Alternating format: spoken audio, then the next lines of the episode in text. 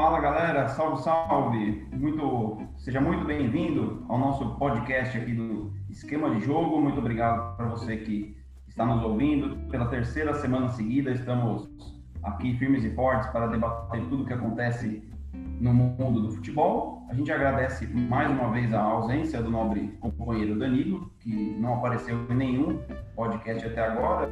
Cada semana uma desculpa, né? Primeiro foi o tombo da bicicleta, depois era TCC. Hoje a gente tem certeza que foi por conta do clássico majestoso. Enfim, estamos indo muito bem assim. Muito obrigado para todos vocês que nos ouvem, nos acompanham no esquema de jogo.com.br. Lembrando que esse programa você pode ouvir em todas as nossas plataformas, né? Anchor, Breaker, Google Podcasts, Overcast, Pocket Casts, Rádio Pública e Spotify. Muito obrigado mais uma vez. Lembrando que você pode nos acompanhar no esquemadejogo.com.br, além dos nossos podcasts, vocês acompanham também todo o nosso material, material em textos e tudo mais. Hoje vocês podem notar que nós trocamos um pouco as cadeiras aqui no programa. Hoje eu estou na apresentação, meu nome é André, o PVC de Valinhos, segundo meu amigo Bruno. E eu vou começar dando boa noite para ele aqui, o nosso cabeça aqui do programa, nosso produtor, apresentador e tudo mais. Vou dar o, o boa noite inicial para ele. Fala aí, Bruno, tudo bem? Tudo bom, André Dippold. Tudo, o PVC de Valinhos, né? Estamos trocando. Tô dando oportunidade, né, para esse pessoal que está começando aí, fazer. dar uma. Obrigado, uma girada na. Sabe o que eu acho engraçado? Que toda semana a gente fala do Danilo e provavelmente ninguém sabe quem é o Danilo. É isso que eu acho engraçado, né? Que a gente faz essas, essas homenagens todas para ele. Mas assim, é, é muito importante dizer que a gente só faz isso porque a gente realmente adora que ele não esteja. E depois disso, acho que a gente pode começar o nosso podcast mesmo. Muito bem-vindos todos. É, você falou que, que, ninguém conhece o Danilo, é bom que continue assim, né? Para o bem da nossa audiência. E passando a bola também para o nosso outro comentaristas aqui, o nosso Felipe Bandeira, Hugo Estiva, nosso Pachecão do Litoral, não é isso? Boa noite aí, Estiva, tudo bem? Não, não é isso. É, a minha cadeira continua igual, eu não comprei outra não, cara. Então tá tranquilo. E para quem não conhece o Danilo, o Danilo é uma mistura do Daniel do BBB 20 com o Léo Dias. Ele é meio doido, ele é bem doido. Né? Então, ele é bom que é bom deixar ele lá fazendo o TCC, o TCC dele entre aspas, é, é isso aí. E para quem não sabe Mas também, para quem não pegou essa referência do BBB, é só pegar qualquer jogador da Islândia que tem o cabelo um pouquinho mais comprido, que você chega exatamente em quem é o Danilo. Não, mas eu tô falando mais que o, o Daniel BBB, além de tudo, é bem estranho. Ele parecer um jogador ruim da Islândia, ele é estranho, que nem o Danilo. Então, por isso que fica essa. E é jornalista e é meio doido, tipo o Léo Dias, é essa referência. Boa, no... boa noite, não, né? Não pode dar boa noite, é podcast. É. Eu já dei várias boa noite aqui, peço desculpa aos amigos, é que nós estamos gravando à noite, né? Segunda-feira à noite, então nós estamos nesse, nesse fuso horário aqui, né? Então o Danilo também devidamente apresentado, todos já tiveram uma boa noção de quem ele é. Então vamos, podemos começar com os nossos assuntos aqui. Também um abraço também ao Zé, que a gente sabe que é certeza que ele ouve todos os nossos podcasts. Então a gente manda um abraço especial. Quando a gente souber de mais gente que está nos ouvindo, a gente começa a mandar abraços e e tudo mais. Vamos lá, vamos começar falando de futebol nacional. Nós tivemos o clássico majestoso ontem no Morumbi, São Paulo e Corinthians, o duelo dos, vou chamar de desesperado, porque o São Paulo já estava meio que já tinha de duas vitórias seguidas, né? Mas era um clássico é, muito importante para o Corinthians também e o São Paulo foi melhor, venceu por 2 a 1 aliviou um pouco a barra do, do Fernando Diniz. E o engraçado, né? Vou começar aqui com, com, com o Bruno. É, Bruno, há duas semanas atrás a gente fez o nosso primeiro podcast aqui e, e a gente estava o Fernando Diniz à beira de uma demissão, assim, né? O São Paulo tinha acabado de perder do Vasco, se não me engano, e por incrível que pareça, duas semanas depois, três vitórias, o São Paulo está na vice-liderança do campeonato só atrás do Inter. Então, Bruno, é, a sensação que você tem é de alívio, é de agora vai? Como é que você avalia a situação do São Paulo e também do jogo, o Corinthians também? Depois a gente pode falar mais um pouco do Corinthians. Então, sobre o São Paulo, é, realmente é uma, uma, sensação estranha, né? Para quem tava. Para quem acompanhou todos os últimos. Uh, todas as últimas crises do São Paulo, uh, a gente sabia que não, não tinha muito para onde o Fernando Diniz fugir, né? No, todos, todos os treinadores uh, que o antecederam já teriam caído com, a, com, as, com, com, as performances, enfim, principalmente depois da pandemia, né? Com aquela eliminação para o Mirassol, é, e, bom, e, outro, e a performance do, do, time também não, não vem agradando. A gente questionou também é, a gestão de grupo dele, que culminou na saída do Alexandre Pato, que pode não, não, ser nenhuma grande maravilha, mas eu acho que tecnicamente era o melhor atacante que o São Paulo tinha, né? No mínimo, no mínimo ele poderia ter sido usado como uma moeda de troca, mas a gestão de grupo do Fernando Diniz causou, na verdade, que o cara foi e rescindiu o, o contrato. Aí a gente pode discutir também a participação da diretoria, que contratou um cara que não conseguia pagar e que depois libera o cara sem nenhuma contrapartida também. Né? A gente pode discutir isso também. É, sobre, sobre esses três últimos jogos, é, esporte, é, agora o Corinthians, quem, qual foi o outro mesmo? Atlético Paranaense. Isso, Atlético Paranaense. É, sinceramente, eu, eu, eu, acho que não dá para ninguém se empolgar com, com essa sequência. É lógico, é muito melhor você estar tá em segundo lugar no campeonato do que estar tá lutando contra o rebaixamento, né? Por mais que o campeonato tenha começado agora. Mas a verdade é, o, o esporte é um time que brigou para não cair no campeonato pernambucano, né? Sejamos honestos com nosso, nossos ouvintes. O Atlético Paranaense vinha de com cinco desfalques é, começou bem o campeonato, mas depois foram três ou quatro derrotas seguidas, tanto que o Dorival Júnior caiu logo depois do jogo, né? E o Corinthians também, desde o começo do ano, não, não mostrou o que veio, né? É, tem um time interessante até por, no papel, mas a, a, verdade é que não mostrou que veio. E foram três jogos muito feios, né? Ontem, ontem o São Paulo começou bem o jogo, o primeiro tempo foi, foi bem digno, mas uh, a verdade é que tomou o gol de empate, o ritmo do jogo como um todo caiu. E o Brenner, o Brenner que tá virando também um carrasco de, de Corinthians, né? Esse é engraçado como essas coisas acontecem, né? Os... Tem jogador que não consegue se firmar nunca no time, mas ele entra contra determinada equipe vai e sempre faz gol. O Brenner tá virando esse cara. E eu acho muito curioso isso, né? Depois a gente pode até discutir um pouco mais sobre isso. Acho que foram três ou quatro gols já contra o rival. É, de novo, bom, bom sinal para o São Paulo que, apesar de tudo, é, a crise que se instaurou não está não tá sendo refletida em perda de pontos. Né? O São Paulo está conseguindo converter os pontos até agora. É, mas vale deixar aquela luzinha amarela acesa lá, porque até então a tabela foi bem generosa com São Paulo. Né? Não sei o que, que, o, que o Steve acha disso.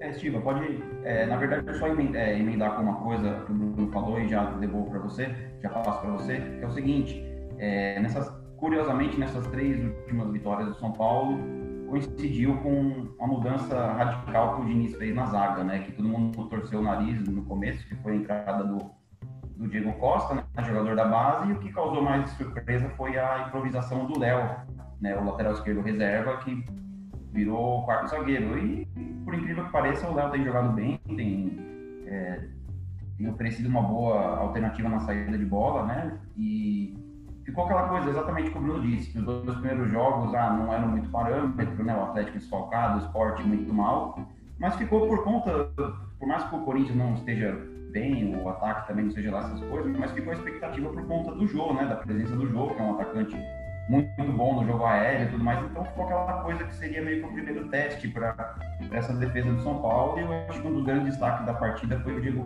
Costa, justamente marcando o jogo e o jogo acabou perdendo a paciência com ele e tudo aquilo que a gente pode até conversar daqui a pouco. Mas e aí, Estiva, o que, que você pode falar dessa, dessas mudanças da zaga do São Paulo?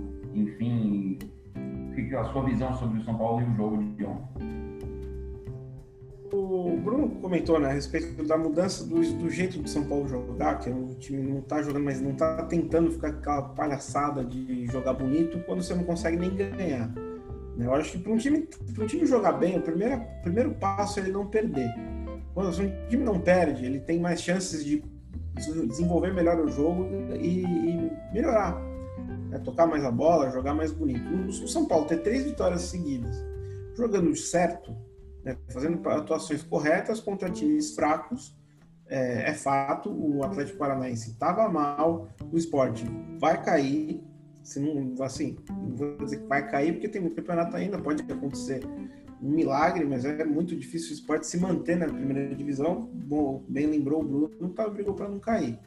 O, o, o, grande destaque, eu acho, de, de, do São Paulo ontem, por ter vencido, foi porque perdeu o principal jogador no ano, que é o Daniel Alves, perdeu e o Daniel Alves só deve voltar no terceiro jogo lá, para o terceiro jogo da fase de grupos da Libertadores, caso não mude nada.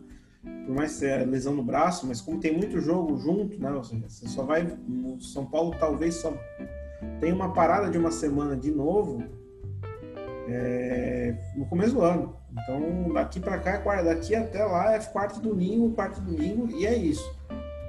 Pode falar, Bruno. Não, eu ia perguntar, eu tô, não sei, tá? Você falou terceiro jogo da fase de grupos. O próximo jogo já é o terceiro jogo, jogo da fase de grupos, é isso que não, dizer. Então, o último jogo, desculpa, eu falei errado. O último jogo do, da fase de grupos. Eu falei terceiro jogo porque para mim não começou né? paga tudo, começa de novo. Eu falei, merda. É...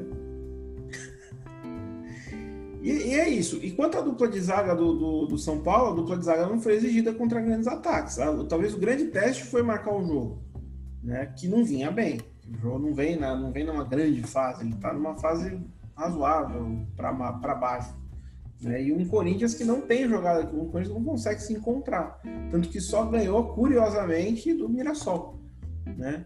Uma coincidência de, uma dessas coincidências. O São Paulo tem dado uma, tem dado alguma uma leve reagida, é, tem tá sem perder já quatro jogos, né? Empatou, tava, tava sem ganhar, empatou uma, ganhou três, tá, tá quatro sem perder. Já é um, um, um respiro, né? Dá, já dá, por exemplo, pro Diniz, se ele tiver um pouco de juízo, começar, né? Não, não ir para cima, começar a implantar alguma outra coisa e é capaz que nos próximos jogos o São Paulo volte a ter zagueiro na zaga, né? Eu, eu, eu acho muito provável.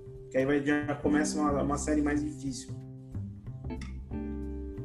É, o, o Bruno, desculpa, já, te, já devolvo para você. É, lembrando que o próximo jogo do São Paulo talvez seja o grande teste para não só para essa zaga, mas como para o campeonato em si, que é contra o Atlético Mineiro, lá em Minas, né? Tudo bem que agora questão de fora de casa em casa tem torcida, não tem muito mais isso, né? Mas é um, acho que vai ser um teste meio complicado e eu acho que não tá com muita cara que o Diniz vai mexer na zaga, não. Eu achei que com a ausência do Reinaldo ontem, eu achei que ele já faria uma. deslocaria o Léo para a esquerda e entraria com o Bruno Alves, até por conta do jogo aéreo do, do jogo tudo mais. Ele não fez isso. Então desconfio que o Diniz não vai mexer nisso. É, Bruno, você quer falar alguma coisa do São Paulo? Eu, eu já ia emendar com o Corinthians, mas pode mandar mais. Não, eu só, eu só queria. É, vocês falaram bem da, dessas, improvisa... dessas novidades na zaga, né? Uma improvisação e a outra novidade. É, eu acho que, é assim, uma coisa que ficou muito estranho, porque do dia para noite a, a, a, zaga que foi a melhor e a menos vazada do Campeonato Brasileiro de 2019 não, não servia, nenhum nem outro. Né? O Arboleda tem os problemas extra-campo dele, inclusive ele arrumou mais um e já, já surge especulação dele ligado a um outro rival hoje, né, que, que, que é o próprio Corinthians. Né, já tem umas informações dando conta disso. É, mas a verdade é que pegou todo mundo de surpresa, porque o Bruno Alves, se não o mais regular dos, dos jogadores do São Paulo desde 2018, é, é um dos, certamente. Né? Pelo menos o Bruno Alves, é, eu achei que merecia ter uma uma, uma, segunda chance. Na verdade, nem, nem dava a, a, a, pinta de que eles, eles perderiam o lugar, né? Em nenhum momento a gente teve essa sensação. Mas, assim, de novo, o Diego, um ótimo zagueiro, né? Entrou, deu conta do recado, muita personalidade, me surpreende, né? Porque a gente sempre espera que um garoto desse aí vá, vá sentir um clássico contra o Corinthians. São Paulo tem um histórico complicado contra o Corinthians, né? A verdade é essa. Por mais que os últimos no Morumbi, assim, tenham um retrospecto bom, o... a, a, essa, essa geração de Cotia que que está subindo agora cresceu vendo o Corinthians ganhando do São Paulo com uma certa facilidade, né? Nos principais, nas principais competições. E o menino subiu, marcou o jogo, que, que é conhecido por fazer gol em clássico. Né? É, bom, é bom lembrar disso, é, lembrar isso também. E o Diego deu conta do recado. Assim. Essa, essa questão do Léo, eu honestamente ainda não me convenci. É, ele jogou bem, foi, foi regular, mas no, nos dois últimos jogos ele saiu jogando e cometeu alguns erros também. Então, se a, se a justificativa é, é o, a, a, saída de bola, é, ele, ele, ele, cometeu alguns erros que, lógico, não, não, foram traduzidos em gols dos adversários, mas eh, não, não, se mostrou tão mais seguro assim para sair jogando do que o Bruno Alves, do que o próprio Arboleda, que várias vezes pegava a bola e ia andando até o meio de campo, né? Eu acho que o Léo merecia mais espaço, sim, mas no lugar do Reinaldo, que o Reinaldo é, ele, ele tem um lugar cativo no time que até hoje eu não, não entendo por quê. Ele é um jogador né, já tem até uma identificação com a torcida, ele fez gols importantes, em, inclusive em clássico contra o Corinthians, mas ele é muito irregular, né? Não sei o que vocês acham. Para mim, o Reinaldo não é confiável e eu acho que o Léo poderia ter mais minutos como lateral esquerdo. A sensação que eu tenho com relação à zaga, Bruno, nem acho que, ah, que eles não o Bruno Alves e o Arboleda não sirvam mais. Eu acho que não é esse o caso. Até porque, como o Estiva lembrou, vai ter jogo aí até o ano que vem, praticamente quarta e domingo. Então, em algum momento, você vai precisar deles. E os que estão lá jogando agora vão oscilar. Então, eu acho que isso. Mas você concorda, que, você concorda que ontem já precisou? Porque o Léo, em tese, precisaria ter ido para a lateral esquerda, né? Ontem já precisou de um deles. É. Então, mas eu, eu acho que o Diniz ele apostou na questão de estar tá dando certo o Diego com o Léo. Né? Ele optou por improvisar o Liseiro. Nem improvisar, porque o Liseiro já jogou assim na, na base, né? Jogou na lateral. Então eu acho que ele, ele não quis mexer no que estava dando certo. Mas o Bruno Alves já entrou no fim do jogo ontem, o Arboleda acho que entrou contra o esporte. Eu acho que eles vão acabar sendo úteis em algum momento. O que eu acho que o que eu senti dessa troca que o Diniz fez, não sei se o Estiva vai concordar comigo, é que assim, cara, ele já estava praticamente demitido. Né? Por mais que, ah, o Raí tenha paciência e tudo mais, mas eu acho que São Paulo perde do Bahia ali ia ser uma coisa insustentável. Então, o que, que ele pensou? Cara, eu já estou demitido. Ou eu faço alguma coisa aqui que pode dar certo, ou, ou se não, eu já estou demitido. Então, vai que dá certo que eu quero fazer. Mas não acho também que ele acordou um dia, um belo dia, ah, o Léo vai ser zagueiro. Eu acho que é uma situação que já vinha até sendo treinada, que ele estava esperando uma, uma situação para arriscar. Não sei se o Estiva concorda. E, e, como o time não, e como a defesa não vinha bem, ele aproveitou para dar um chá de banco para os dois. Eu acho que foi isso. Ele aproveitou para dar uma. ver se chacoalhava um pouco. Pelo jeito chacoalhou, chacoalhou tanto que um explodiu, no caso do Arboleda. O Bruno Alves talvez ele deu uma levantada de novo, volte, porque o Bruno Alves era o principal jogador do, do time até do ano passado, ele era o melhor jogador do time, ele era o melhor zagueiro de uma zaga que vinha muito bem, ele foi um dos principais atletas, então acho que dá para dá pensar no Bruno Alves voltando. O Arboleda eu não sei, porque o Arboleda é meio doido. Né? O problema principal é esse, ele resolveu curtir uma foto do elenco do Palmeiras, aí discutiu, né, viu que fez besteira, já tem um outro episódio anterior nisso, é, é eu acho que o Arboleda tem uma especulação, dizem que ele pediu para não ser relacionado no jogo de hoje, porque não queria ir se ele não fosse titular. É, já é um problema aí para a gestão do elenco do, do, não só do Diniz, mas do São Paulo, que é meio complicada. Né? Vi o caso Pato e, e outros que, que aconteceram. Né? Eu, eu, eu acho que foi um chá de banco. Você dá um chá de banco no cara para ver se dá certo. É, já que vocês tocaram, eu já vou deixar você passar o assunto, André. É porque a gente, você falou de chá de banco e um cara que vinha frequentando o banco muito tempo, inclusive tinha mais hora de banco que office boy, né? Pessoal gosta dessa metáfora, era o Hernanes. E, cara, ele entrou e mostrou que ele merecia estar jogando, né? Lógico, ele tinha os problemas físicos dele, mas olha, o que ele, o que ele tem feito, ele fez no, no, no último jogo e, e ontem também eu acho que já, já justifica o, o Diniz pensar uma forma de, de escalar o Hernanes junto com o Daniel Alves. Até porque o, o Gabriel Sara, que vem jogando, não, não, não, fez grandes coisas, né? Convenhamos.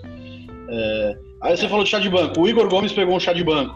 O Igor Gomes era um, um dos principais jogadores do São Paulo no começo do ano. Ele mudou o patamar do time, já não, não serve mais, ele entra alguns minutos. quando entra, por conta de uma briga com o empresário. É, o que eu acho engraçado do Diniz é que quem merece claramente tomar um chá de banco não toma. O Juan Fran, botando um jogador experiente. É, eu, eu acho que, que não vinha jogando bem. Até nesse caso eu concordo. O Igor Vinícius vinha pedindo passagem. Essa é uma, uma troca que, que eu faria. Né? Mas assim, eu não escantearia o Juan Fran, botaria ele para jogar final de jogo, né? Fechar o lado direito dos adversários. Tá? Eu, eu, eu, acho que você abrir mão de jogadores com essa experiência. Ele vinha abrindo mão do Hernanes, é que ele não teve outra opção. Ele precisou usar o Hernanes por conta do, da lesão do Daniel Alves. E porque o, o Hernanes também mudou o jogo no, contra o. Caramba, eu já esqueci de novo quem foi o último jogo. Mas o Hernanes entrou no, no último jogo contra o Atlético. Atlético no TH. E o Hernanes mudou o jogo também, né? Então acabou que o Diniz ficou numa situação que ou ele colocava o cara ou a torcida ia pegar mais pesado ainda. É, mas, cara, o, o, o Reinaldo é um cara que merece um chá de banco.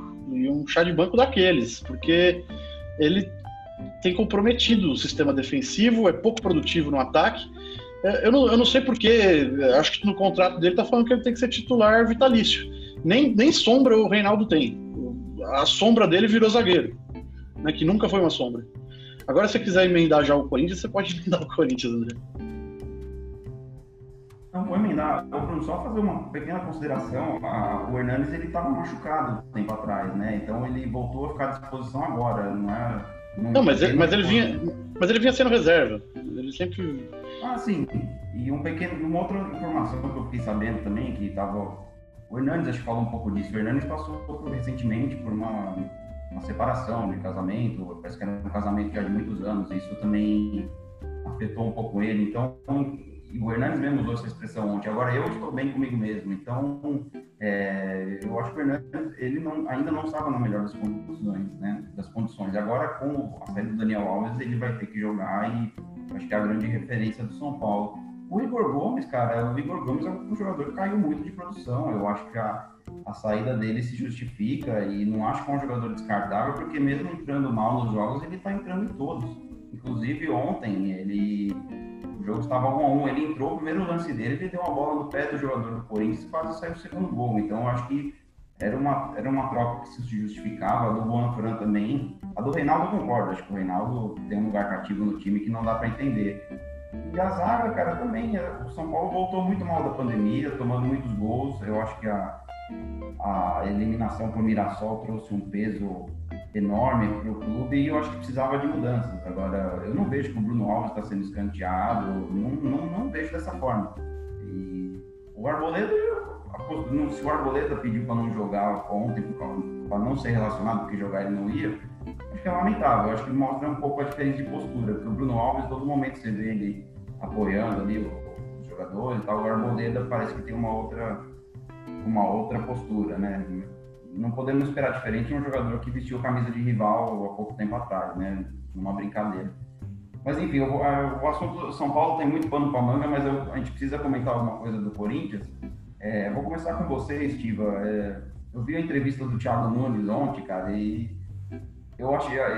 E, e vendo, lembrando também da entrevista que ele deu depois da, da derrota na final do Paulista, eu, eu percebo que ele está meio que fora da, da realidade dele. Eu lembro que depois daquele jogo do Palmeiras, ele estava satisfeito porque o time não tinha perdido ainda depois da pandemia. Mas, convenhamos, era contra adversários muito fracos e o futebol do Corinthians muito ruim. E ontem ele achou que o jogo do Corinthians foi bom. Então, assim, vou começar com você e, depois pro Bruno para ver se vocês enxergam perspectivas pro. Hoje falei certo, hein? do pro Thiago Nunes no, no Corinthians, porque parece que ele também já, já tentou de tudo ali e nada funciona. O jogo foi. O Thiago Nunes tá certo, o jogo foi bom, foi bom pro São Paulino. O São Paulino adorou o jogo. Ficou feliz, ficou animado, tá, saiu de lá pô, feliz com o jogo do Corinthians. É, o, que não dá, não dá pro não dá pro técnico. hoje passa o jogo, o jogo tá, é, passa VT, é, já deve ter tido umas três reprises no Sport TV hoje, passa, passa é, melhores momentos, passa dez vezes, quando é clássico fica passando no programa do Neto, aí tem reportagem no Globo Esporte, aí passa na ESPN, na Fox, na Band Esporte, todos os lugares passa VT do jogo, melhores lances e todo mundo vê. E, e tá claro, o Corinthians jogou bem. Não dá para você ficar satisfeito. A não ser que você seja o, o torcedor de São Paulo. Né? É, é aquele, o Corinthians está numa situação que se jogar em Itaquera, é capaz do DJ botar para vaiar o Thiago Nunes. Né? Porque o cara não, não dá, cara. O cara não tá. O Corinthians não tá jogando bem. É... é, tá, os caras estão rindo da minha cara, é, é demais. É, o time não joga bem, não, não engrena, não os atletas. O, aí, aí optou pelo carilismo por, por, um período, não só conseguiu vencer um jogo, se eu não me engano, alguma coisa assim. É, não, não, resolveu, e aí ele chega e fala que o jogo foi bom. Foi bom para quem, cara? Não foi bom. Torcedor do Corinthians, o torcedor do Corinthians tipo, chegou lá, é, foi almoçar, né?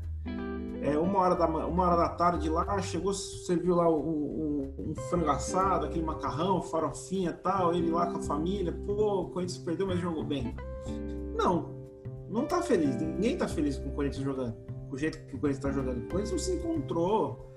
É, e a sorte dele é que agora o Corinthians tá todo mundo preocupado com a venda do, do name rights, com anunciar o name rights. Então ninguém tá ligando com as cagadas que ele tá fazendo vai chegar um momento em que, em que os, vai, vai acabar essa farra aí, provavelmente até o final da semana esquecem desse negócio, já resolveu, é a arena estomazil e, aí, e a azia vai para ele.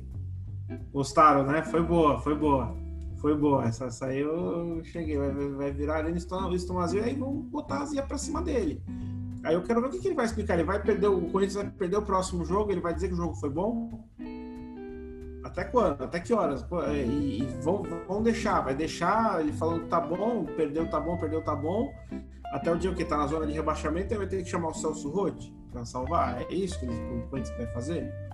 Não sei se é o caso. Né? Bruno, você concorda com o Steve? Você acha que essa situação do, do nome do estádio aí, dos Tomazio tudo mais, você acha que isso pode desviar um pouco o foco do, do desempenho do Corinthians? Lembrando que o Corinthians está tô com a tabela aberta aqui, o Corinthians está uma posição acima da zona do rebaixamento. Tudo bem que é começo, né? Mas. Tem um jogo a menos. Cara, eu, eu, eu acho que essa, essa questão de, de naming rights já, já foi uma cortina de fumaça em diversos momentos, né? Eu acho que, que quem se deixa ser iludido ou ludibriado por quem, quem, quem esquece o que está acontecendo em campo por conta de um, de um, nome que vai estampar fora do campo do Corinthians, que diga de passagem, a gente espera isso desde 2014, 2013, 2014. Não, mas eu, eu, eu só fazer assim.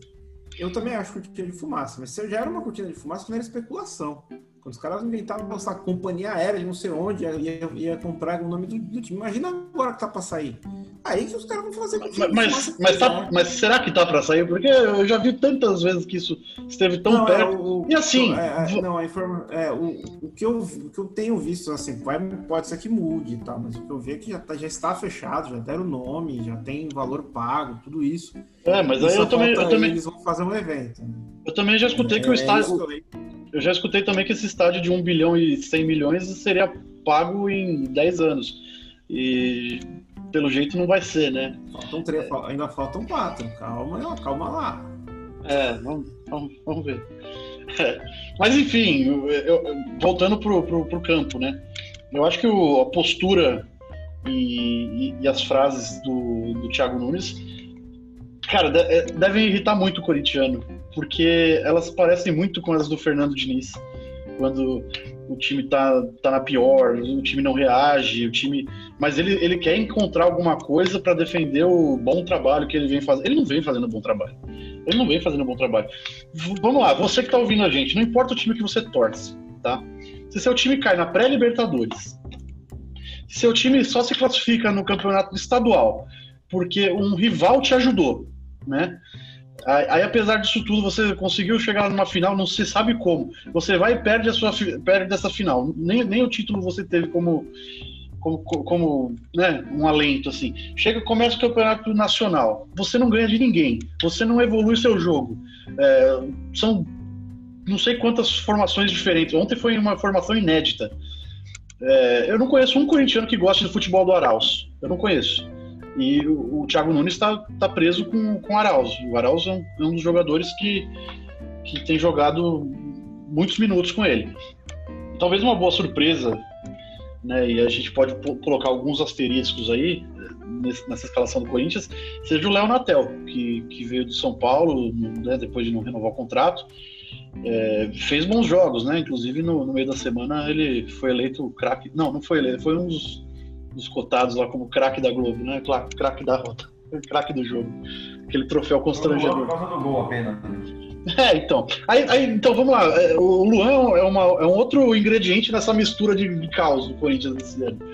Você, você paga uma nota, eu, eu, não lembro nem os valores exatos agora, mas é um, um dinheiro violento que você não tem que todo mundo sabe que o Corinthians não tem dinheiro, mas paga para um jogador que estava em uma decadência que estava clara, estava estampada, ele não reagia.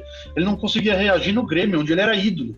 O cara era ídolo da torcida, campeão da América, o melhor jogador da América daquele ano. E a torcida já não aguentava mais o cara. E você vai, gasta uma fortuna num cara desse. Que não reage, ele não reage. A postura dele é aquela postura passiva, irritante.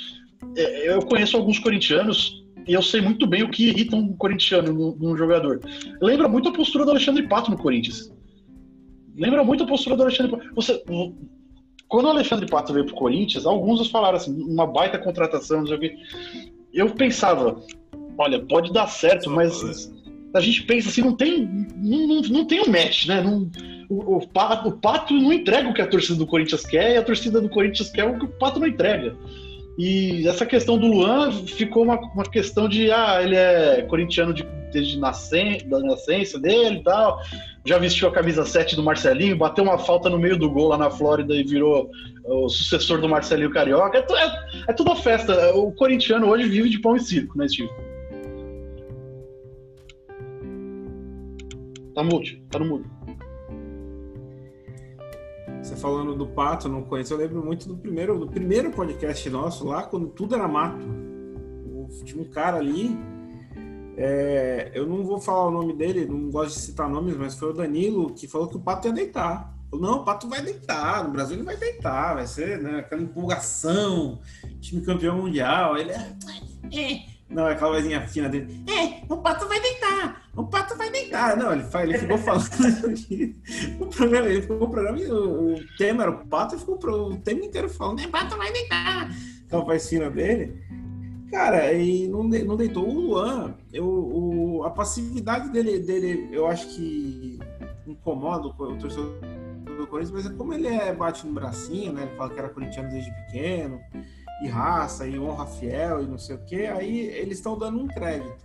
É que vai ter uma hora, é chega, chega uma hora em que o, o, time entra numa, naquela espiral, né? Começa a dar tudo errado e aí sobra para todo mundo, inclusive para esses caras. Principalmente quando o cara não tem vontade. A gente tava falando do Hernandes, eu não vou, juro que não vou falar, vou falar do São Paulo rapidinho só isso. A gente tava falando do Hernandes. O Hernandes estava meio estranho, meio apático, melhorou, ah, só quer com o tempo ele se, ele se reabilitou, é que ele tem crédito. O Luan não tem crédito com a torcida do Corinthians, ele tem crédito porque ele é corintiano, né? porque se diz corintiano.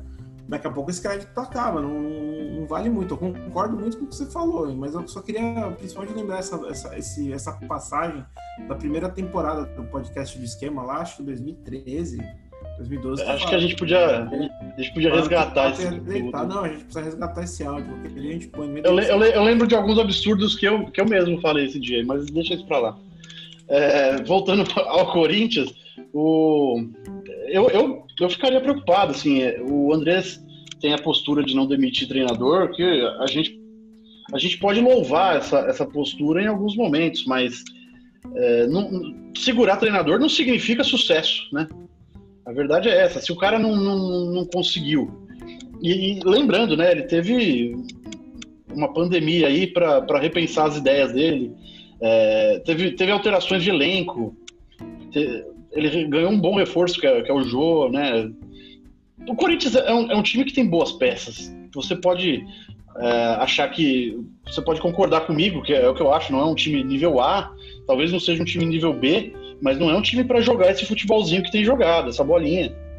É um time que, que, que, que, pode pôr a bola no chão, pode, pode propor jogo, pode agredir adversário.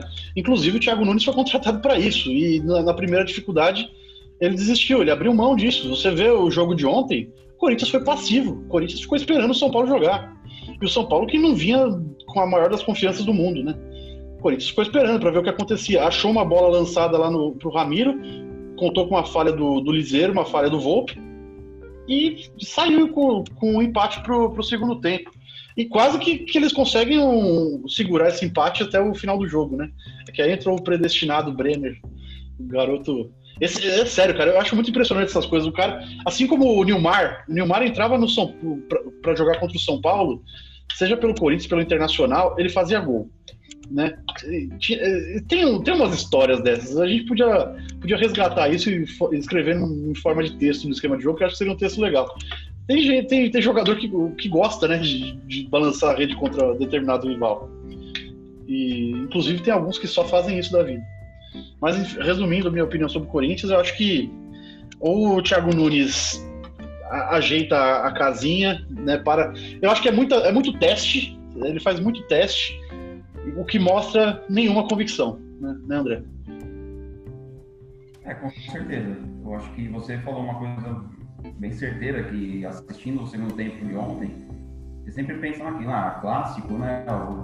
1 a 1 fica bom para os dois, os dois estão pressionados, mas a impressão que dava era que o São Paulo ainda queria alguma coisa e o Corinthians abdicou totalmente de uma pequena chance de, de tentar virar. A única chance que teve foi a entregada que o Igor deu lá, que o Luan acabou tropeçando lá, enfim, é um time totalmente passivo que estava é, entregue no jogo. E sobre o Brenner, é engraçado que eu acho que muita gente nem lembrava que o Brenner estava no São Paulo, no elenco do São Paulo, e muito menos relacionado com o jogo, né? Então, o, nosso amigo Estiva está fazendo uma, um sinal que você não sabia, Estiva. Eu, meu, eu achei que ele ainda estava emprestado, na verdade. Eu não sabia. Eu, eu falei, ué, o Brenner, eu vi o gol, eu não vi o jogo, não teve a cabo, saiu o gol lá, o Brenner, Brenner? Tipo. Será que foi gol tá fazendo, Gol contra? Tipo, ele tá no Corinthians? Eu fiquei, fiquei com essa dúvida.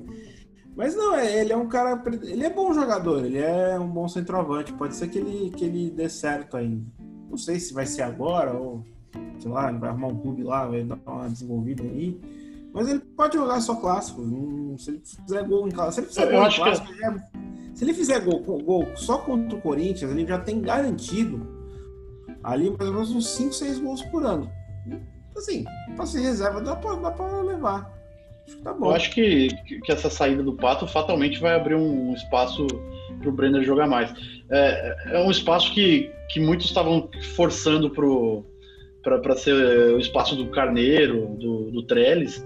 Eu acho que o garoto tem que, tem que jogar mais, até porque a característica dele Ai. do Pato é mais parecida, é mais parecida do que o Carneiro e que o Trellis, né? Rapaz, Trellis, cara. Trellis Lewandowski. Trellis. Trellis Lewandowski. Meu Deus do céu, não vem nisso, não? Pô, não quer mandar ele pro Grêmio? Olha, cara, faz o Grêmio querer, meu. Eu, ah, não, pode levar, cara, leva. Porra, pelo amor de Deus, Trellis, cara. Ainda leva então, para o quer ele de né? volta, não? Não, do jeito que as coisas são engraçadas, agora também os técnicos podem fazer cinco alterações, né? Não duvido daqui a pouco aparecer o Trellis no jogo do São nossa, Paulo lá e fazendo um gol, cara. Nossa, espero que seja um jogo que tem só Premiere, pra não ter que ver isso. o Trellis deve estar mais de 400 dias sem fazer um gol. Se bobear, né? E mas enfim, eu tinha muitas coisas na cabeça sobre o assunto clássico aqui, acho que nós vamos ter que deixar para outro dia, senão a gente vai ficar até amanhã só falando de assuntos São Paulo e Corinthians, que é muita coisa. Eu queria emendar aqui com um outro jogo interessante que nós tivemos da rodada, que foi Santos e Flamengo, né? Vitória do Flamengo na Vila Belmiro, 1x0, gol do Gabigol. Lei do ex. Lei do ex, mais uma vez, né? E o que mais chamou atenção, mais uma vez, em desde que foi implantado aqui no Brasil, foi as atrapalhadas do, das pessoas que comandam o VAR aqui no, nos jogos de futebol brasileiro. A gente teve dois gols anulados do Santos, quando o jogo ainda estava 0 a 0 e, e ninguém tem, sabe ao certo ainda se estava impedido ou não o lance. Eu mesmo ainda não cheguei a uma conclusão. E, por incrível que pareça, a gente teve 10 minutos de acréscimo no primeiro tempo, de tanto tempo que o VAR, que o os profissionais do VAR lá demoraram para tomar uma decisão, o juiz, enfim. Isso a gente percebe nitidamente que isso atrapalhou o time do Santos, né? Depois de fazer dois gols, dois anulados, a gente percebe que a postura do, do Santos depois disso foi outra. É, Bruno, o que, que você acha dessa questão do VAR? Tem gente que defende acabar com o VAR no futebol brasileiro, porque aqui no Brasil o pessoal não sabe operar. Enfim, sobre os lances de ontem, o que, que você pensa sobre essa polêmica toda? É, então, eu acho muito engraçado, né? Porque a primeira, a primeira justificativa, a primeira ação que as pessoas cobram é vão acabar com o VAR, vão acabar com o VAR, como se o VAR fosse o culpado, né? O, é, o VAR é, é, controlado por pessoas ainda, né? É aquela coisa, a revolução das máquinas não chegou no ponto que é tudo automatizado, as pessoas estão por trás dele ainda, né? O VAR não é um sujeito, né? É. Ele, ele, ele é um meio, ele é um meio de, de, você trazer uma, uma justiça maior para os placares. Uma justiça maior não, né? Em tese deveria ser a justiça absoluta, né? Porque a partir do momento que você tem um recurso como esse, nada justifica é, erro de, de arbitragem, né? Aquele erro que define jogo, como a gente cansou de ver por aqui, e ainda cansa, né? Ainda tem muita coisa assim. Mas eu também não cheguei a muito, uma conclusão sobre os lances do Santos. Acho muito difícil. É, o problema é que, assim, a gente tem que entender direito quem que tá no VAR, quem, quem controla o VAR, quais são os procedimentos. Eu não quero fazer nenhuma acusação aqui, mas é, é que tem, tem alguns jogos de determinados times que o, o VAR se mostra mais presente e mais ativo, né? Eu não quero fazer nenhuma acusação aqui, porque longe de mim fazer acusações nesse, nesse podcast que tem, já tem 100, 100 reproduções, somando os dois. O, o Zé ouviu 100 vezes já. então, mas, cara, é aquela coisa. é, o VAR, o VAR não, não pode ser o vilão. A gente tem que. É, é que assim, muito se fala, né? O VAR não presta, o VAR não adianta nada, não sei o quê. Mas e os indivíduos que estavam. Todo mundo sabe o nome deles, mas ninguém fala o nome deles nas, nas transmissões. Ninguém fala no começo do jogo. É, normalmente fala no começo do jogo. Depois disso, virou o erro do VAR, não virou o erro do sujeito que está operando o VAR. Não sei se vocês têm essa impressão. Mas assim, é, as pessoas estão se escondendo, os brasileiros, né, os árbitros brasileiros, estão se escondendo atrás do VAR. Ah, o problema não fui eu, a tecnologia está aqui e tal eu não tenho nada a ver com isso. E, na verdade, todo mundo errou, né? Todo, a cadeia inteira, os árbitros que estão na, na, sala do VAR, os assistentes, o quarto árbitro, o árbitro do jogo. Se você não, não tem essa, essa dinâmica de, bem definida, bota todo mundo numa sala de novo e treina, até que os caras estejam preparados para lidar com isso, né? Parece aquela coisa de. Não sei, não, não sei se vocês já assistiram The Office, mas eu recomendo essa série. Teve um, um episódio que o, que, que o gerente júnior lá, o, ele queria implantar tecnologia. E os caras, os caras mais idosos mais, da empresa acharam absurdo. Aí, em vez de vender com, com celular, os caras queriam comprar, pegar uma cestinha de fruta e levar em cada cliente para mostrar. E aí os caras, não, pô, mas se eu, tiro, se eu faço o um pedido no site é mais rápido. E é o mesmo, é o mesmo conceito, assim. Os juízes estão querendo se esconder atrás de uma coisa e com isso garantir os seus empregos. E, cara, e, o VAR, na verdade, só empregou mais árbitros, né? Porque você tem pelo menos três, quatro, eu não sei ao certo, três ou quatro pessoas a mais envolvidas numa partida, né, Steve? Ah, eu acho que é, eu acho que dá, dá, mais ou menos isso, que ainda tem um cara lá que opera o VT que não é árbitro, mas opera, né? O, problema, o grande problema do, do, do, desse sistema do VAR é, no Brasil é o tempo. Se, se, isso, se aquela decisão, do, se as duas decisões do, do, jogo de ontem fossem tomadas lá, em um minuto e meio, cara, ó, a mão atrapalhou, o, o, o, o, árbitro de vídeo passou, olha, meu filho, o, a mão atrapalhou, pode mandar voltar que foi, foi impedido. Ou então, ó, tá, a mão, a, dá pra ver que a mão atrapalhou, vai ver lá na TV o que, que você acha. É, é assim, um minuto e meio, pô. Se o cara ficou indo e voltando, indo e voltando aquilo, porque não é possível que os caras ficaram caçando ângulo para ver o mesmo ângulo que a gente teve, que eu vi na TV, com o Kleber Machado narrando. Ou com o Luiz Roberto, esqueci quem narrou. É... Não, não é possível. O, os caras ficam cinco minutos discutindo o quê? Pô, eles estão com medo, cara. Não só o juiz, né? Não só o árbitro de campo, o árbitro de vídeo tem, tem que ter medo. Falar, olha, eu acho que não foi nada. E acabou. Aí não, devem ter ficado aquela. E aí, volta, não, vamos ver mais um pouquinho. Mas e aí, o que você acha? Pô, o jogo correndo, e o pau comendo lá, né? E o Santos, se foi... o Santos foi prejudicado não tanto pelos gols não terem sido legais, porque são lances discutíveis, até normalmente, até se não tivesse VAR, podia ter sido marcado, marcado o, o impedimento nos dois lances. O Santos o Santos estava amassando o, o, o, Flamengo, o Flamengo estava no, no começo do jogo estava entregue e o, e, e o Santos e o, o jogo parou por cinco minutos. E aí nesses cinco minutos dá para você tomar uma água, pensar um pouco na vida, esfriar os ânimos. O técnico Claudome, se ele foi esperto, não sei se é o caso, deve ter ido lá para os caras, deu uma orientação para arrumar taticamente uma vez, duas vezes, né? Dá, é, é, atrapalha. O problema, o, o, principal problema é o tempo. O, VAR, eu não sou contra o VAR, eu acho que tinha que ter VAR, mesmo que demore cinco minutos, é melhor que demore. Eu, eu ainda acho que é melhor demorar mais para tomar uma decisão mais certa. Só que assim, toda qualquer decisão do VAR no Brasil é de três minutos para cima. Aí você chega nessas bizarrices de ter 10 minutos de acréscimo, as 8 minutos de acréscimo, virou mexeu 8 minutos. E, pô, e não teve, nem teve substituição no primeiro tempo. Que agora até tem por conta do, do aumento de substituições. Pô, que, que, que palhaçada é essa? E aí, realmente, a culpa não é do VAR. O sistema do VAR funciona no mundo todo, só que os bonitos não funcionam. Não tem, não, não tem sentido. Nenhum. É, o problema é que é a arbitragem brasileira, que ninguém. E ainda eles ganharam mais um motivo para não se comprometer. Antigamente eles não se comprometiam em lance capital lá de expulsão, agressão, porque aí tinha na segunda-feira lá aparecia um promotor pilantra lá do STJD ia lá, ah, vou, vou denunciar, aí denunciava. Agora não, agora tem, além disso, tem o cara do VAR, né? Não, tá rindo, você tá rindo que é verdade. Não, é verdade, é que eu gosto. Gosto quando alguém chama alguém de pilantra, né? E principalmente no, no programa. Sim, acho que isso é muito divertido. Aqueles, aqueles promotor, ah, esses promotor pavãozão, pavão, todo pavãozudo do STJ, vamos, vamos denunciar, vamos abrir uma denúncia, aí lá, porque o cara lá, tinha dado um, um, empurrão, tipo o soco do Jô de ontem, ia dar um, um, um pano pra manga, fosse há uns anos atrás, agora que ninguém viu, o VAR deve ter visto e não deu nada, não tem o que denunciar, né? Aí vai, vai ficar, pelo menos isso, né? O VAR tem essa grande vantagem. É, sobre, sobre já que a gente voltou para esse lance não, aí que a gente não, acabou não falando, os, são, São, Paulo, São Paulo enviou um ofício para a Federação Paulista e para a CBF cobrando atitudes em relação a esse lance. Assim, é, é uma coisa que repercutiu muito, muito porque era um clássico, né, e tudo mais.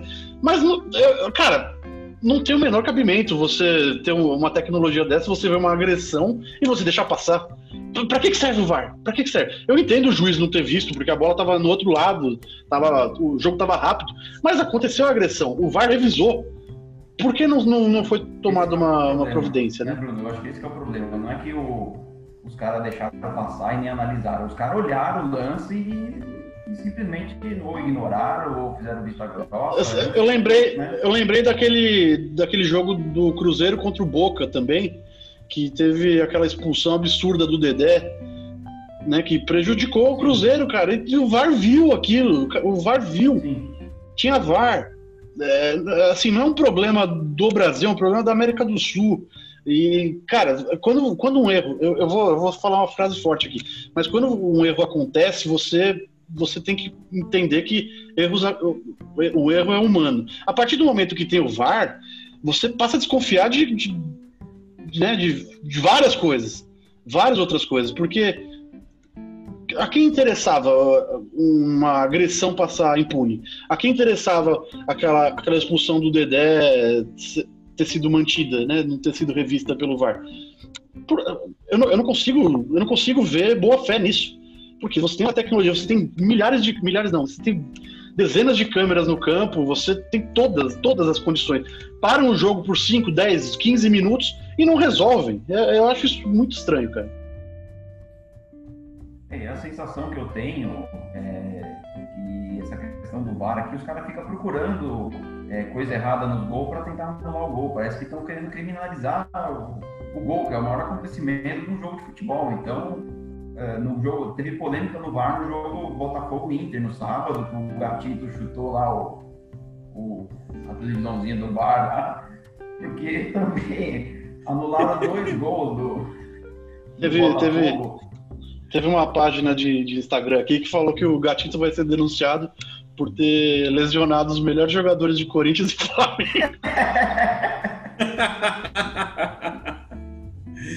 Eu, mas o, o gatito tá ferrado, velho. Vai tomar um gancho. Ah, vai. Um E gancho assim, considerável. Ah, porque essa o VAR viu, essa o VAR viu. essa não tinha nem Não, eu- deixa, eu só, deixa eu só entrar. Eu vou só interromper o André um pouco. Eu não gosto de interromper. Não, bala aí. É, o Uma problema, eu- eu- ele falou da parte da má fé, né? De, pô, eu acho, eu, eu acho difícil ter má fé nesse caso do VAR, porque, pô, até pra, até pra você ter, ter má fé, você precisa ter competência e falta, viu? Os caras não são bons. Ter- e, e é o que o o André falou é perfeito. Parece que os caras veem o jogo não, peraí, gol. Aí não, vamos ver, vai. Tem erro aqui. Olha a mão do cara lá, o cara tá, o cara tá um ombro na frente. Porra, um ombro na frente, cara. Isso não devia nem ser impedido. Oh, é, o cara que botou essa regra maluca de. Antigamente não tinha isso, era só pé, né? Era Só no pé e a cabeça. O ombro não dava impedimento porra nenhuma. Eu gosto que o Estiva tá revoltado. Assim que eu gosto. O programa rende, né? O Steve vai voltar. né? E a gente, consequentemente, O Estiva putaço. Vamos fazer um. fazer um, um mascote do esquema de jogo. O Estiva Pô, tô putaço. de boa, tô tranquilo. Só que realmente. Vai ser um. Vai, palhaçada. vai ser um Caissara. Vai ser um Caissara de Juliette e bermuda de veludo com a cara enfesada. Nunca usei, não, sei nem o que você tá falando. Bermuda de mas- eu sei, mas Juliette, Juliette é coisa do Neymar lá. Eu não, não uso Juliette. Então, mas você não é o Neyboy? Você não é o Neyboy da Baixada? Não. Olha o meu, olha o meu quarto. Tu acha que eu tenho dinheiro pra ser Neyboy, filho? Ah, sai fora, só me. parceiro do Neymar. Ah, me é o respeita. tá ouvindo a Fora. gente, que não- Vai, toca, vamos tocar o assunto aí, vamos falar do Flamengo. É, o povo que não tem a oportunidade que eu e o Bruno tem aqui de ver o, o cenário onde o Estiva grava esse programa, o pessoal vai ficar muito na curiosidade, cara, porque é um negócio fantástico. Não, mas em breve, em breve isso vai Cara, acontecer. esse é um quarto, é um quarto de bagunça, velho. Tem um monte de tralha aqui que eu não arrumei. É o último cômodo que eu. Eu eu gosto que, que em todas as edições, o- em todas as edições o Estiva falou isso. Não, na, na edição de, na edição de cinco anos do programa eu vou continuar falando. Porque eu não vou arrumar isso. Então, Estiva, é, você levantou o assunto Flamengo, eu, eu ia pegar um ganchinho aqui só pra gente encerrar o assunto futebol brasileiro, mas se quiser comentar alguma coisa do Flamengo, a gente abre o espaço. É que o Bruno mandou aqui no, no nosso no chat aqui, na nossa reunião de pauta, é uma coisa que retrata bem a questão do futebol brasileiro e as voltas que, que dão, os clubes dão com treinadores, né? Todo mundo lembra aquela polêmica no final do, do ano passado, do Campeonato Brasileiro do ano passado, que o Argel Fux deixou o CSA, faltando três rodadas, se eu estiver errado, vocês me corrigem, para acertar com o Ceará, né? Que também briga. O, Ceará, o CSA, se não me engano, estava rebaixado e o Ceará ainda tinha estava brigando, né? No fim das contas, o Ceará conseguiu se manter e tal. Eu lembro que o Argel Fux falou, né? Com o Gargantiô lá, que o, deixa eu só, só, só. O CSA tinha uma chance ainda remota. mas já estava muito bem. pequena, e o Ceará mal. tinha um pouco mais disso. O Ceará acho que precisa ganhar uma, o CSA tinha que ganhar todas e, e, É. e aí não escapar. E, e- e é bom lembrar. É bom lembrar que o Ceará não ficou por méritos próprios. o Ceará É, só foi- ficou na Série A por- porque os outros perderam. o CSA precisa, o CSA vinha o Argel quase rebaixou os dois. Não, o CSA tava bem, deu uma recuperada, passou a ter chance matemática, ele tava praticamente rebaixado. Era ganhar as três, torcer por combinação de resultado que para rebaixamento não é nada impossível. E o Ceará só, acho que só ganhava uma e, e- classificava. E ficava na Série A. Aí o Argel falou, pô, vou sair desse, de- dessa barca furada, que quase rebaixou os dois. E voltou. E também tem os times que merece, né? Se fosse é engraçado. não precisavam falar, velho. Engraçado, Aqui é- foi a justificativa do, Curioso. do Argel na época, que foi ele que ele estava indo pelo projeto, aquelas baboseiras que o treinador fala do projeto que foi apresentado e tudo mais. E chegamos à notícia que agora o, o Argel Fux né, deixou o, o Ceará e está de volta ao CSA para dirigir o time na Série B. Então, acho que muito bom, né? Assim, tanto a coerência do nosso amigo Argel quanto do, do CSA, né? Tomara que rebaixe. Isso, a única coisa que me espanta, a única coisa que me espanta quando a gente fala de Argel hoje em dia é que ele já liderou um campeonato brasileiro treinando o Inter. Que por acaso o Inter caiu aquele ano também. É, não, então, tem, tem, tem os, não tem os treinadores que são reis do, reis do acesso.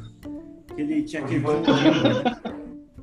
Não, não, não, tô falando, não, eu tinha um treinador aqui no interior de São Paulo que eu acho que ele tem mais ou menos uns, uns, 10, uns 10 a 15 acessos entre Série B, Série C do brasileiro, A2 do Paulista, é. que ele treina. Pô, eu não, vou lembrar o nome do cara. Mas é, esse, esse cara que você tá falando me fugiu o nome, mas tem razão. Mas é, é tipo um cara conhecido, ele era com Assumia ele. faltando dois jogos e falava é. que ah, eu que subi o time, né? não, o apelido dele era o rei do acesso, que ele pegava o time. Não, e dava certo, ué. Funcionava. Era o rei do acesso, o Argel é o rei do descenso. o cara que acho que deve ser um dos caras que mais rebaixou o time nesse país. Resumindo, acho que a gente pode resumir. A gente pode resumir da seguinte maneira: se o seu time contratar o Argel Fux, tema pelo pior. É Só isso que a gente pode dizer. É, é tipo aquele comercial da Fux tinha, vai, aí. Se o time contrata Argel Fux, o seu time já tá Fux. Seu time se Fux. Segue daí, André! Ou.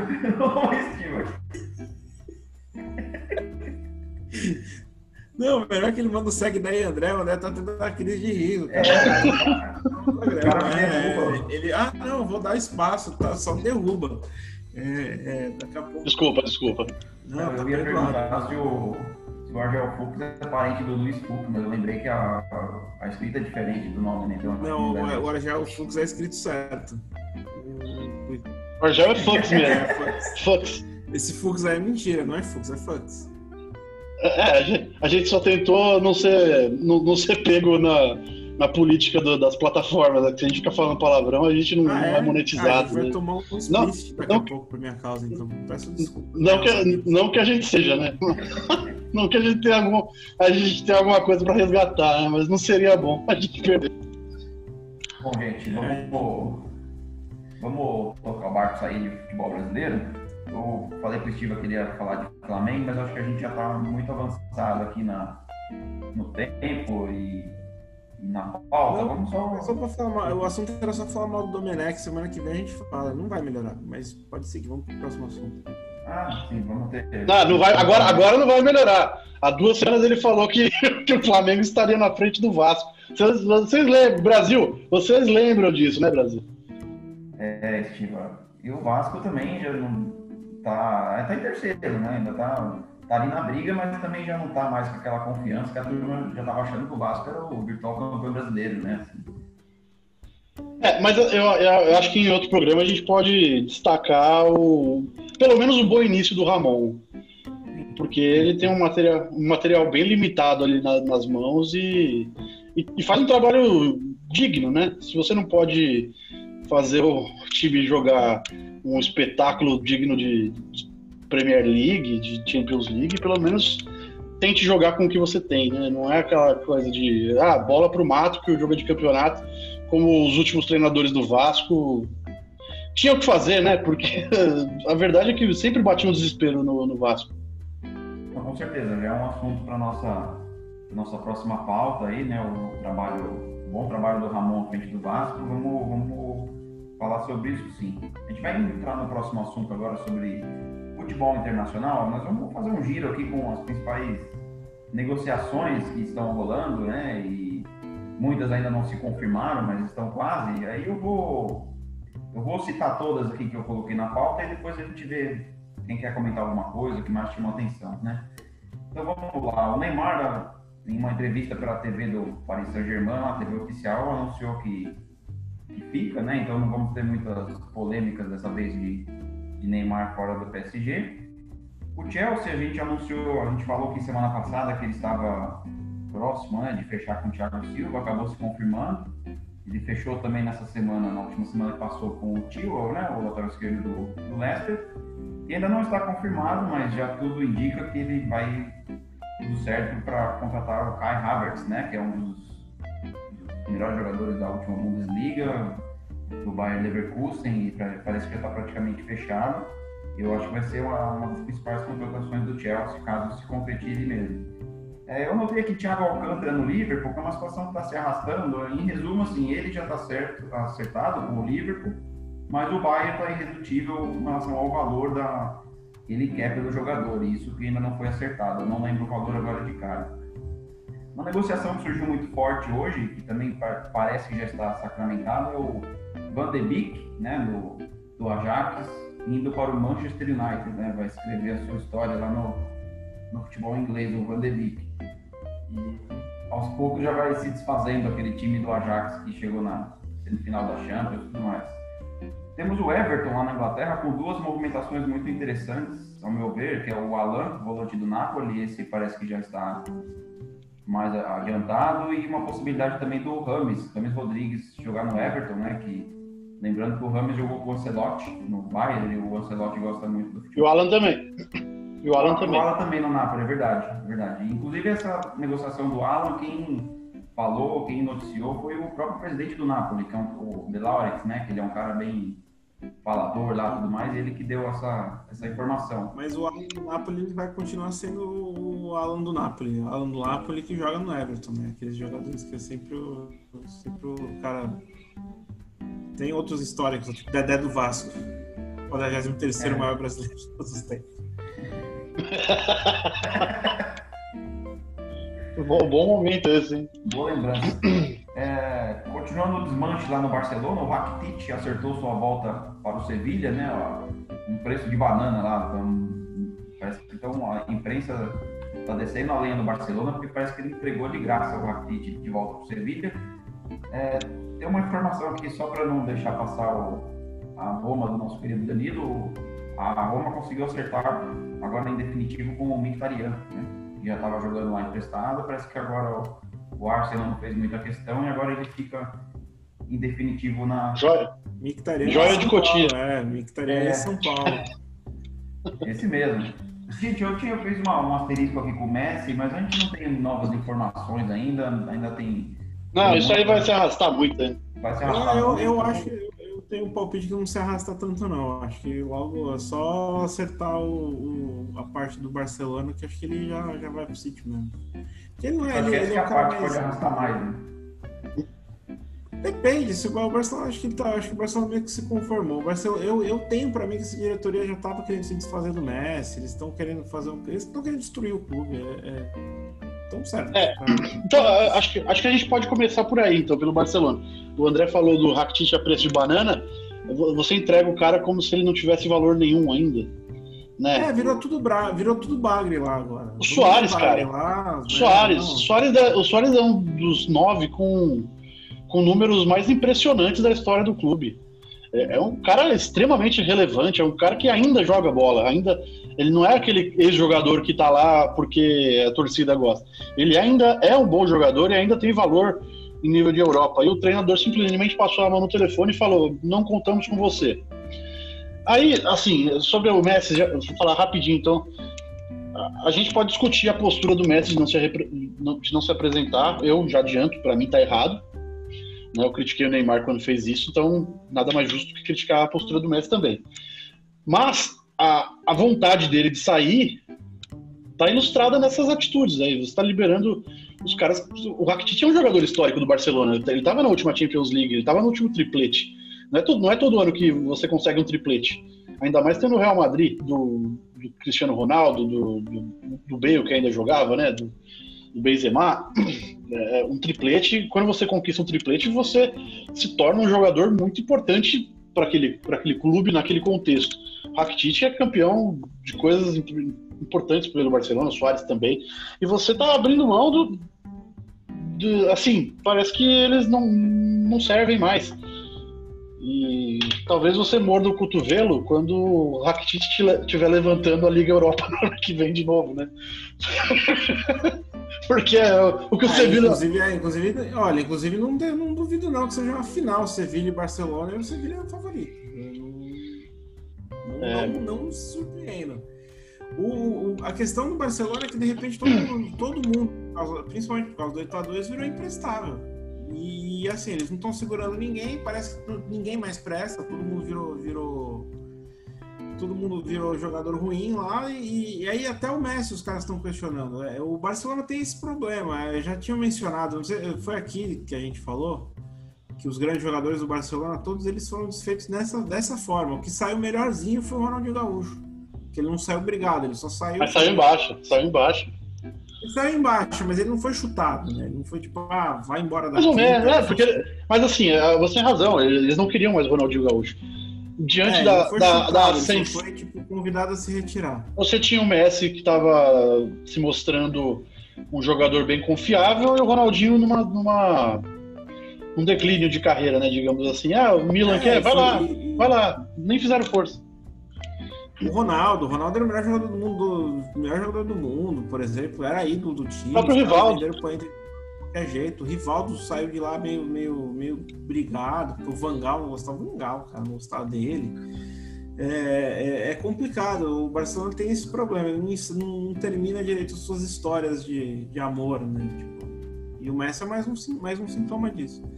O que eu achei interessante são essas duas contratações, estava falando do Alan do Napoli, o Alan e o Rames para o Everton, são dois, dois jogadores que, que, que, que são mais um upgrade para esse time do Everton que vai incomodar. Não sei se vai, vai chegar aí para uma Champions League da vida, alguma coisa, mas já é um time muito mais competitivo do, do que, do, que do, do, ano passado. Já foi bem, né? Já teve uma campanha ali interessante, com o Ancelotti chegando, acho que dá para fazer. É, o, um... o Ancelotti, quando chegou, tirou o time de uma situação de é, de rebaixamento, inclusive, né? Era um. É, e tá, tem, e aí, eu acho que o Rames é um cara. O Rames é um cara que dá um upgrade no time e o Alan é muito bom jogador. Acho que dá para fazer uma boa campanha no que vem, né? aí você tem o Calvert Lewin, tem o Calvert Lewin, que é um bom centroavante, tem o Richardson, tem, tem. Tem. Quem mais tá lá? O Pickford, um grande goleiro, o Pickford, né? Eu acho que o, o time do Everton tem razão, vai incomodar bastante gente lá. A Premier League tá, de fato, tá.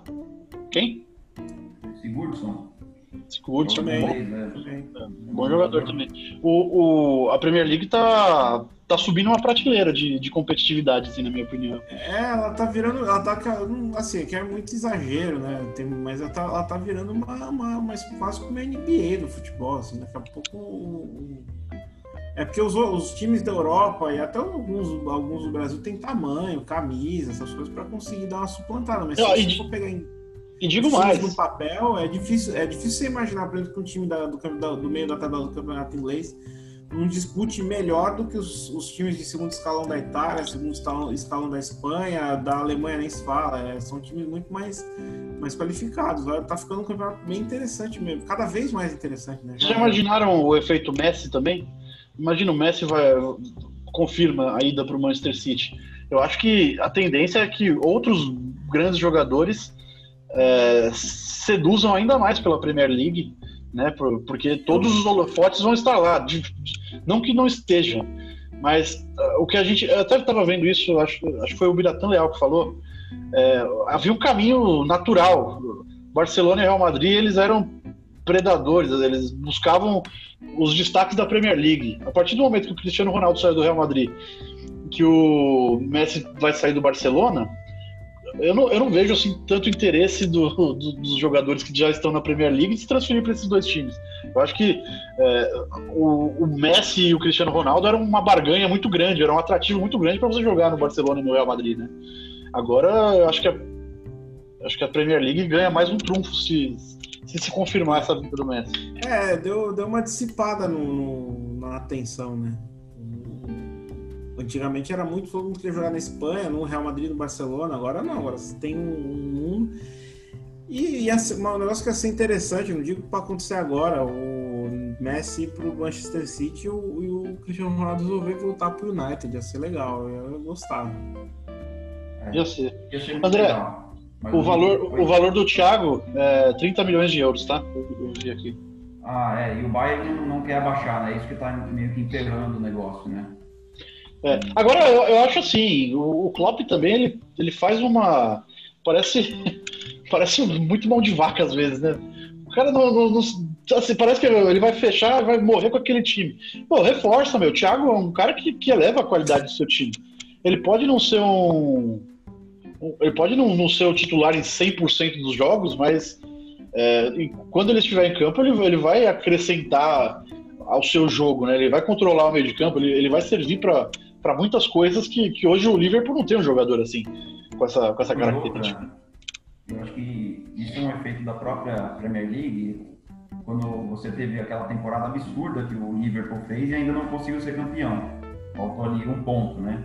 Então ficou aquela coisa, o Liverpool tem que subir, tem que, tem que subir o patamar se ele quiser é, ganhar. Ele conseguiu subir.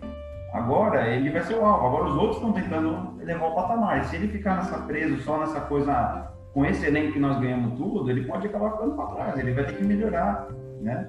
Até porque se você for ver a volta da pandemia, o Manchester City jogou mais futebol que o Liverpool. É que o título Sim. já estava, título já estava na mão, já estava encaminhado. Eles deram, Sim. eles correram muito, né, na, nas, nas primeiras 20, 25 rodadas. Não, não perderam nenhum jogo até até, até, até o título confirmado, acho que eles não tinham perdido nenhum. Mas agora o Manchester City vai vir babando.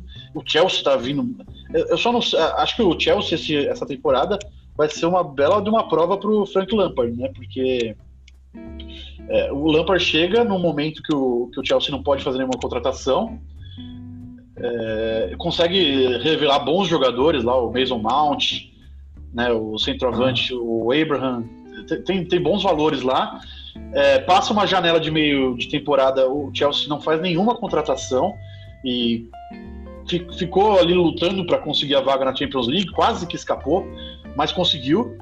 Agora tá gastando tudo, tá gastando tudo. Já, já, já trouxe o Ziyech, o Timo Werner, vai atrás do Havertz, trouxe o Thiago Silva, trouxe o Tillwell. Na verdade, eu nem sei se eu traria o Tillwell, porque eu, eu particularmente gosto muito do, do Alonso, do lateral espanhol. É, mas parece que não, não, convence tanto assim o Lampard. Mas é, é, um baita de um elenco já, né? Eu acho que eles precisam é, emprestar o Kepa, que eles contrataram por uma fortuna. Eu acho que eu. Acho né? é, é, então, eu tava na dúvida se ele ou o Alisson era o goleiro mais caro da, da, da história. Mas se não, é o, né? se não é o primeiro, é o segundo, né? Então deve ser o primeiro. A verdade é que o Kepa sentiu essa responsabilidade não, é, é, até então ele não, não, havia sido provado né, para valer tanto dinheiro. Chegou no, no é. Chelsea, teve várias, várias atuações ruins. Eu acho que é o momento de emprestar ele e de investir bem num, num goleiro. Né? Acho que você podia ir atrás de um Oblak, você podia ir atrás de um. O próprio Pickford que a gente falou, né? um goleiro tá lá no, no, mercado doméstico da Inglaterra, acho que seria uma baita de uma contratação pro, pro Chelsea. Mas eu acho que, assim, a única coisa que parece faltar no Chelsea é um goleiro. A, a, zaga era muito contestada. Eu não sei, eu não tenho certeza se o Thiago Silva vai perform, performar no nível é, que, que, corresponda a essa. O Silva gostou do performar. que, que eu, eu, não sei se ele vai. Eu não vou nem falar, eu não vou nem falar com quem, quem fala performar aí, porque você sabe quem fala, né? Então você vai morrer com essa culpa. É, ele fala. Eu até perdi meu raciocínio. Ah, eu, então, eu, eu, tenho dúvida se o Thiago Silva vai conseguir né, manter um. Manter não, elevar o nível da zaga do Chelsea por muito tempo. Porque o Thiago Silva já tem uma certa idade, né? Eu, eu traria, eu faria esse investimento. Talvez falte mais um ali, mais um zagueiro para para dividir essa responsabilidade com ele. Mas para mim o Chelsea é um time pronto para incomodar, para assim, a, a princípio a, a, briga do terceiro lugar tá, tá, tá, aberta entre Chelsea e Manchester United, né? Mas eu acho que o campeonato não vai ser decidido como foram os dois últimos não. Acho que vai ter muito mais briga. Você citou o United, Bruno, só para a gente fechar essas nossas, esse nosso giro, essa, ao que tudo indica, o United está fechando com o Van de Beek, né, lá do do Ajax, lembrando que o United acho que foi um dos melhores times que o pós-pandemia, né, encaixou muito bem ali o Bruno Fernandes no meio campo, com o Pogba que voltou a jogar, é, enfim, ele também está com muita especulação lá e parece que o primeiro reforço vai ser o Van de Beek. Como é que você imagina esse o, ataque aí? Você Pogba, esse ataque? Pogba vai ficar, porque todo, todo ano tem, tem novela dele sair, que ele não quer sair, que não, aliás, que ele quer sair porque. Considerar não, tá, que fica, né? Por não está feliz. Mas você tem razão, o United foi um dos times que voltou melhor da dessa paralisação, né? É, o Bruno Fernandes, na verdade, foi uma grande surpresa para mim. É, ele era um bom jogador em Portugal, mas eu, eu, nunca imaginei que ele ia chegar, pegar a camisa e, e mudar o patamar do time como ele fez. Não, não achei que ele era esse tipo de jogador. A, a gente acompanha tanto futebol, mas a gente ainda tem espaço para se surpreender com algumas coisas, né? O, essa essa do, do Bruno Fernandes foi, foi uma delas. Assim, o, eu, pra mim, o United peca com, com peças de reposição. Eu acho que, que o elenco é curto, é, não tem grandes zagueiros. Tem o Maguire, que foi o zagueiro mais caro da história. Tem o Lindelof, que é o zagueiro justiceiro, que pegou o ladrão na pancada outro dia na Suécia. E, mas assim, tem o De Gea, que é um bom goleiro, tem o. Eu acho que tem uma, uma, uma, defi... uma deficiência na lateral esquerda, talvez. Não tô, não tô me lembrando aqui do. Tem o Luke Shaw, mas. Luke Shaw, né? É, o Luke Shaw, putz. Não convence. Já foi uma. Era já- a época que o United tinha aqueles jogadores, né? O Bruno Phil Jones, É. Evans. Não, o, o não Luke Shaw. né? O Luke Shaw chegou como a grande revelação da lateral esquerda, acho que em 2014, né? Foi, foi por aí. Já, já tá duas Copas no Manchester United, o Luke Shaw, e se machuca muito, muito irregular. Mas agora, se você pega do meio campo pra frente, você tem um baita de um time, né? Com o Pogba, com o Bruno Fernandes, é, tem o Marcial, que, que jogou muito bem na volta da, da pandemia, o Rashford, que pra mim é o, o grande jogador desse time, e o menino Greenwood, que parece que, que vai dar vai dar liga, né? Já, já subiu fazendo gols importantes tal. Deu, deu, deu gosto de ver o United na, nessa volta da pandemia. A gente tinha umas ressalvas contra o trabalho do, do Ole Gunnar Solskjaer, mas eu acho que ele contornou bem, né? É, é aquele Renato Gaúcho do de Manchester, né? Ele, ele, ele uniu o time e tal. Não- não é um primor técnico, não, não sabe as táticas mais refinadas, mas ele conseguiu fazer o que o Mourinho não conseguiu, o que Van Gaal não conseguiu. Ele tornou o United competitivo de novo, né, Steve?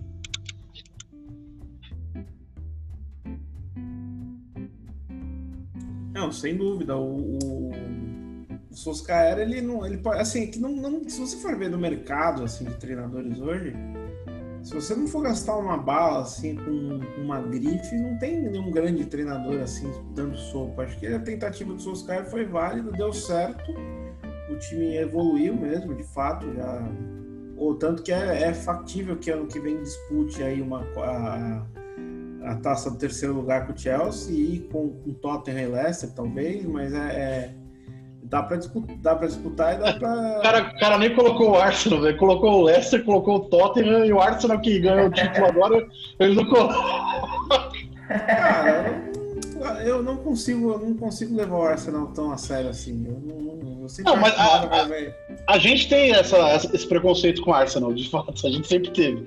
Mas é que o, o Tottenham não foi nada convincente nos últimos anos, nos últimos. Não, nem um pouco. É que eu tô falando, tô indo pelo- muito pelo que, pelo que o time fez ano retrasado. Vai que resgata. Mas era, era outro técnico, né? Agora o Mourinho, pô, não, Não, dá. é outro- agora é o Mourinho, que não é grande coisa, mas não, tá, não é grande coisa, não, não está grande coisa, né? Vamos, vamos pô, acertar o tempo verbal, né? Mas eu, eu tá, vai, o Ar, vamos pôr o Arsenal então, se não ficar triste.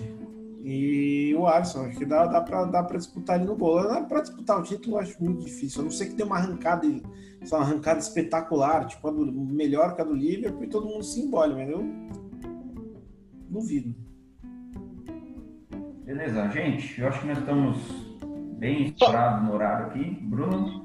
Eu quero fazer só uma menção, a gente não falou do campeonato alemão, mas o Real Madrid prestou o Renier pro Borussia Dortmund. Eu acho que acerta, é, tanto pro Renier quanto pro próprio Real Madrid, porque é, é um ótimo lugar para você desenvolver um talento. Né? O, eu acho que o Bayern de Munique é a prova. É, mas aí, aí, aí é mais, aí é mais embaixo, né? A negociação gira em outros termos, quando, quando é do Real Madrid.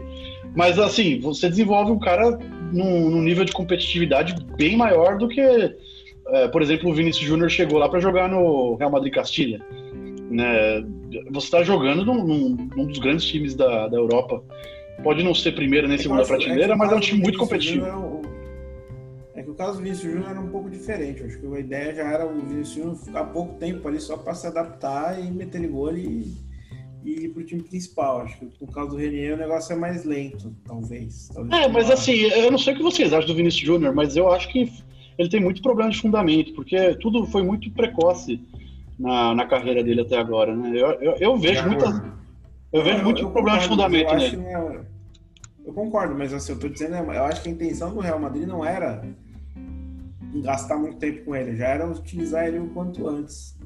Não, eu acho que eu acho que teve, eu acho que teve que usar o quanto antes porque foi su- surpreendido com, com a saída do Cristiano Ronaldo. Eu acho que foi isso. Eu acho que só foi isso, porque ele subiu muito cedo, cara. Muito cedo. Não, não, não, se esperava aquilo. E, assim, se ele tivesse tido a oportunidade de se desenvolver num, numa liga um pouco abaixo, né? Assim, um time que não tem grandes pretensões de ganhar Champions League, mas que pode ser competitivo num cenário doméstico como na Alemanha, no, na Itália. De repente emprestar um jogador para o Milan, hoje faça, faça algum sentido, né? Próprio o norueguês lá, que agora eu esqueci o nome, Odegaard, ele tá emprestado até agora na Real Sociedade, é, fez uma baita temporada na última, na, essa última que passou e continua lá, né? Os caras estão apostando que ele vai desenvolver mais ainda. Uh, Steve, você quer finalizar com mais um comentário? Senão a gente vai encerrando aqui. Não, Bruno, eu ia falar sobre o Degar, mas eu acho que o Bruno foi bem. Tá certo. Pessoal, muito obrigado para todos vocês que nos acompanharam até agora, que tiveram essa paciência. Eu acho que o papo foi bom. Acho que vale a pena ficar aí. Valeu, Zé. Deu aqui, o Bruno que... É, o Zé principalmente, né? Eu não sei o tempo quanto que deu, mas eu acho que foi um papo produtivo. Você pode ir avançando aí, né? De repente, se alguém estiver falando alguma bobagem, você vai avançando aí no áudio para eu, eu, eu, acho que seria legal se pudesse fazer as marcações, né? Aqui acabou esse assunto, começou esse aqui. Aqui o Steve falou uma bobagem, aqui seria é, mais, mais produtivo. É, seria muito marcador. Não passa pra frente, não, se você fala bobagem, senão você não vai ouvir minha voz, cara. Palhaçada é. Esse é o intuito. É. Mas é isso aí, gente. Obrigado para todos vocês. Continuem nos acompanhando no esquema de jogo.com.br. Um abraço para todos vocês. Obrigado, Bruno. Obrigado, Steve, aí pela Valeu. parceria. Até Valeu. semana que vem. Um abraço. Deixem sua nota para apresentação, para apresentação do André, tá? Opa, eu pegar para essa promoção aí, né? Muito bom, duas estrelas. é isso aí, valeu. Tchau, tchau.